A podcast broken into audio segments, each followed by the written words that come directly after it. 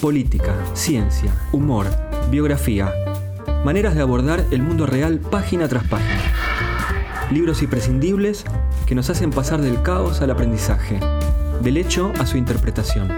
Todo está ahí, para ayudarte a entender la realidad. Bienvenidos al podcast de No Ficción. No Ficción, un podcast de Penguin Random House, grupo editorial, sobre libros que revelan las historias más deslumbrantes, presentado por Patricio Zunini. Los dos son testigos, fueron protagonistas de una época privilegiada. Tienen cada uno una vasta obra a sus espaldas y han escrito sendos libros autobiográficos. Son dos de los intelectuales más prestigiosos de la Argentina. Son amigos, aunque se vean poco. Compartieron aventuras como la de fundar en 1971 el Frente de Liberación Homosexual. Hoy, Blas Matamoro tiene 80 años y vive en Madrid. Juan José Sebrelli, 91, y continúa viviendo en Buenos Aires. Juntos y por Zoom conversaron largamente sobre la historia vivida y la evolución de la cultura y el pensamiento durante ese largo siglo XX que en sus mentes aún está vivo. El resultado se llama Entre Buenos Aires y Madrid, un libro de 384 páginas donde no dejan tema sin tocar. Juan José, el libro funciona dentro de la elasticidad que le da su forma oral como una gran reconstrucción de época y un repaso de las ideas culturales y políticas del siglo XX. ¿De quién fue la idea y cómo se organizaron para hacerlo? Bueno, yo siempre, no sé, Blasi la tenía también esa idea, yo siempre tuve eh, la idea de que era como, como un deber gente de mi generación, que quedamos muy pocos ya, cada vez menos. Simón de Beauvoir decía, cuando uno envejece, el mundo se despuebla. Y es así, porque yo cada día que pasa tengo menos gente con quien hablar de las películas que veíamos o de, o de los traumas políticos, las muchas crisis políticas que hemos pasado. En fin, eh, el, pasado inmediato. No es un libro nostálgico, melancólico, eh, un recuerdo de viejos. Es algo que tiene mucho que ver con la actualidad, porque no podemos entender lo que está pasando hoy si no sabemos lo que pasó en la primera mitad del siglo XX. Y eso es lo que queremos rescatar. Hay un capítulo dedicado especialmente a la homosexualidad, y en él se menciona cómo crearon, por idea de Juan José, pero en casa de Blas, el Frente de Liberación Homosexual en 1971. ¿Cómo era emprender una iniciativa semejante en ese entonces?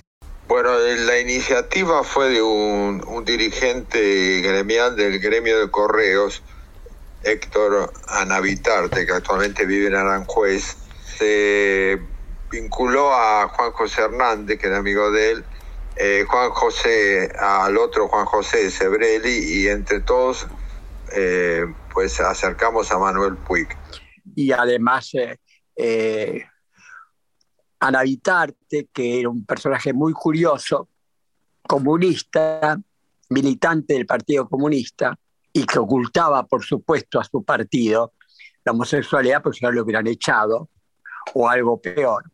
Y así se formó este suerte de comité fundacional que no tuvo ninguna eh, realidad ceremonial, no hicimos nada de eso, fue una reunión de amigos en la cual lo que decidimos fue que se publicitara el label, o sea, el Frente de Liberación Homosexual en los medios, tanto radio, bueno, televisión muy difícilmente, pero también medios escritos, para poner en el Estado público la discusión sobre la homosexualidad y, conseguir sobre todo que se derogara una reglamentación policial que por escándalo podía llevar a, la prisión a, homosexuales. Y este fue el núcleo del frente. La idea se me ocurrió a mí porque me, me llamó un, un amigo que había estado en Nueva York eh, como participante de, la UNESCO. Y había visto todo el movimiento de, del Village de Nueva York y demás, y volvió enloquecido. Y entonces me dice, había que hacer algo así. Pero este, este, este amigo mío, que es un muchacho muy mucha, era un muchacho que ya murió, era un muchacho muy inteligente, pero muy poco activo. Menos activo todavía que yo, que también soy más inteligente que activo. Pero eh, me dice, bueno, había que hacer. Sí, sí, sí, vamos a hacer algo. Y lo, inmediatamente lo llamé a Blas. Le digo, mira, Blas, está esta idea, realmente tendríamos que hacer algo para no quedar atrás de Nueva York. Y Blas me dijo, sí, sí, sí, lo hacemos en mi casa. No, la idea viene de que ha habido núcleos de homosexuales que por separado dijeron hay que hacer algo, pero que la, el que la concretó fue Anavitarte. Y, y se hizo en mi casa porque yo vivía solo, entonces no podíamos molestar a la familia de nadie. Esta, esta fue la solución. No hay que olvidar que en esa época había una dictadura militar, estaba eh, un general Livingston, después estuvo la NUCE, entonces eh, había una, una situación de, digamos, de, régimen jurídico muy insegura, una, situación eh, policial también muy insegura, porque además existían las guerrillas. Y entonces una cosa como un frente de liberación homosexual podía ser un eh, eh, enésimo derivado de una organización guerrillera y resultara molesta para, para el gobierno militar. Entonces había que hacer algo que tuviera eh, repercusión en los medios y que consiguiera hacer pública una cosa que estaba en secreto. En poco tiempo era ya, ya éramos como 500. Y así fue. Esa fue la creación. Uno de los nombres que se repite a lo largo del libro es el de Proust. ¿Podrían explicar lo que significó en sus vidas en busca del tiempo perdido?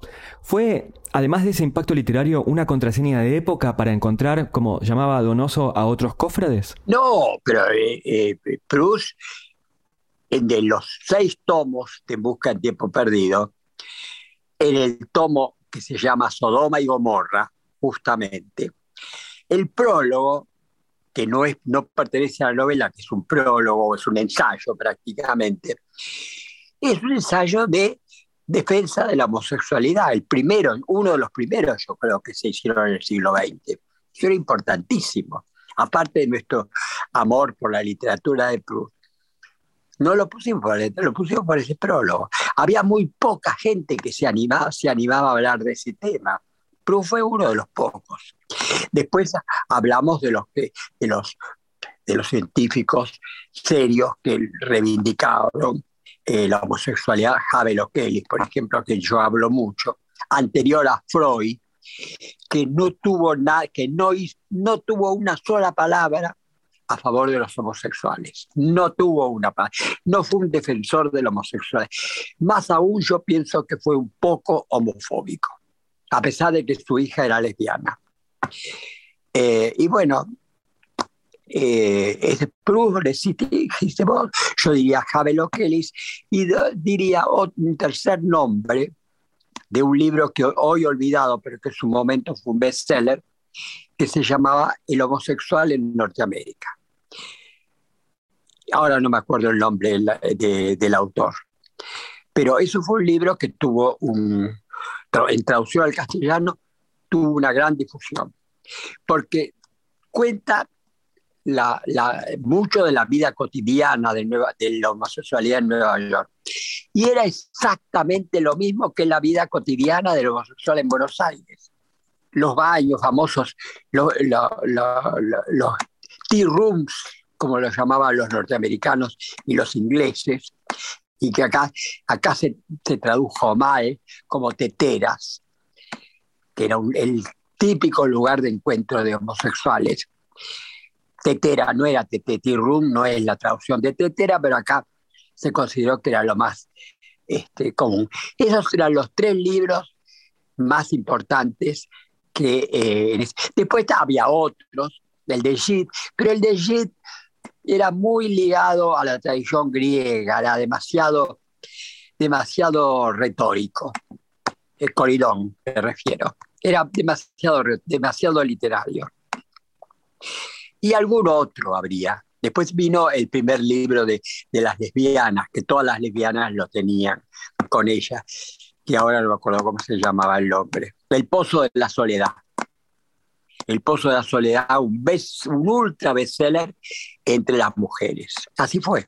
Hay una frase de Spinetta que suele citar nuestro presidente que es mañana es mejor. ¿Son optimistas respecto a la evolución general del mundo? O dicho de otra manera, más allá de lo político, ¿cómo se llevan con el olvido de las cosas pretéritas que trae aparejado todo cambio? Primero yo creo que eh, los buenos propósitos, y en ese sentido voy a citar a Benjamin cuando decía, no hay ninguna propuesta del bien que no esté ligada a una propuesta del mal. Yo creo que el bien y el mal están indisolublemente unidos en el ser humano. Y por lo tanto, el progreso y el regreso también están unidos. Cada progreso trae un retroceso. El átomo, el descubrimiento del átomo ha sido un progreso eh, revolucionario enorme. Y también trajo la bomba atómica, que es un arma destructiva espantosa. Y así podría seguir citando todo.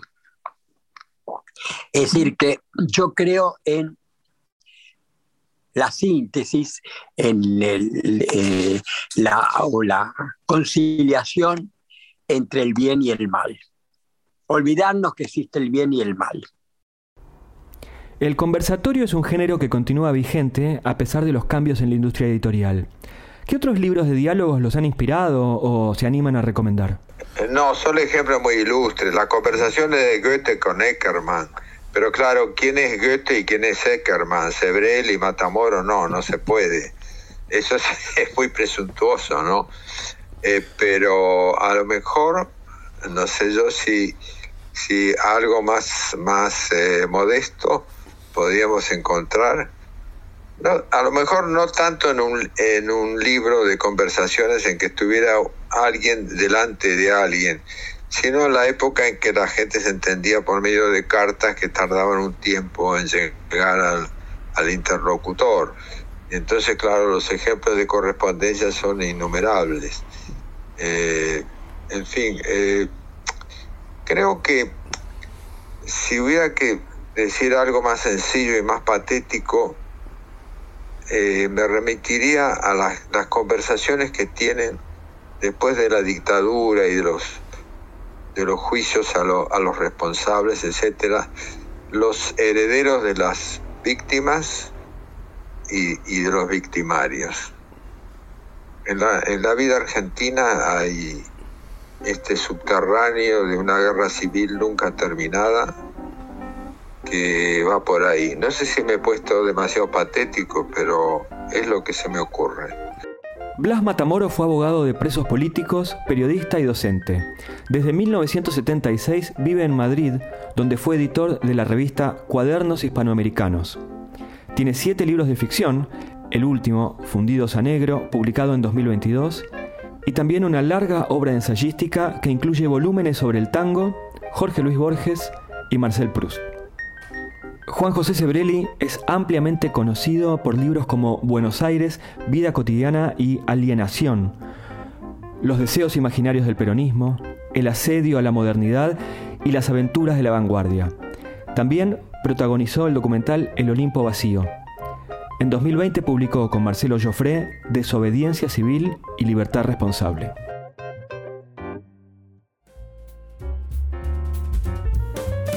No Ficción es un podcast de libros de Penguin Random House, grupo editorial, presentado por Patricio Sonini.